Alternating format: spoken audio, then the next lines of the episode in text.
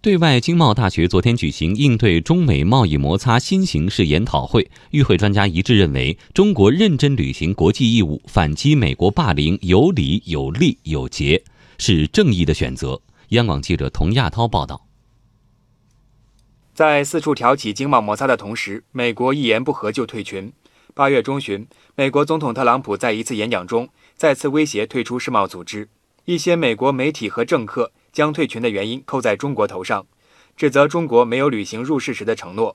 对此，对外经贸大学中国 WTO 研究院院长涂新全说：“美国的指责完全不合逻辑。实际上，中国很好的履行了入世时的相关承诺。在市场准入方面，包括执行 WTO 的规则方面，应该是我们都是全面履行了相关承诺。我们在市场准入扩大开放方面，除了履行这些 WTO 的规则以外，我们也自主的，包括一些双边的区域的贸易协定。”不断的扩大我们的开放，那么使得我们的这个市场条件更加的有利于国际竞争，开放程度也好，这个规范化程度也好。那么另外呢，从这个加入 WTO 之后来看，呃，我们也是积极的参与了 WTO 这些谈判，做出了非常高的承诺。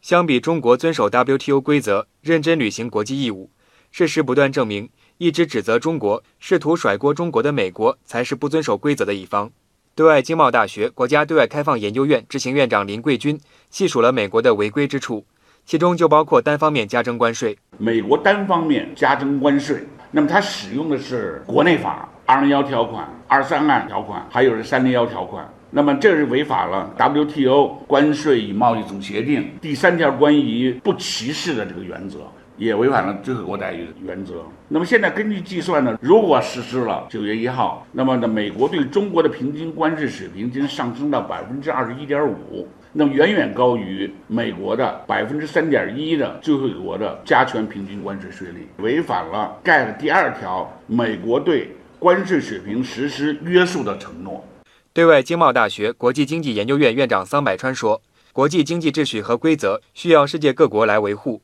面对美国霸凌，中国反制是正义的选择。多边经贸规则需要各国共同遵守和完善，贸易战必然两败俱伤。中国的反制同样有代价、有成本，但是为了推动经济全球化，为了维护国际经济秩序和多边经济规则，付出必要的代价和成本是值得的。中国的反制是对滥用贸易保护主义的有效回击，是维护多边经贸规则和世界经济发展权益的正义选择。面对美国的极限施压，中国有理有利有节地做出反制。对外经贸大学国际经贸学院院长洪俊杰说：“中国反制有足够的底气。从数字来看，我们现在已经是一百二十多个国家的最大的贸易伙伴国，所以我们是全球绝大部分国家的主要的贸易伙伴。中国不仅仅引领着全球的这个发展中国家的价值链环流。”也在发达国家的价值链环流当中啊，处于一个核心的枢纽地位。我国的贸易啊，有相当强的韧性，我们能够经得起大风大浪。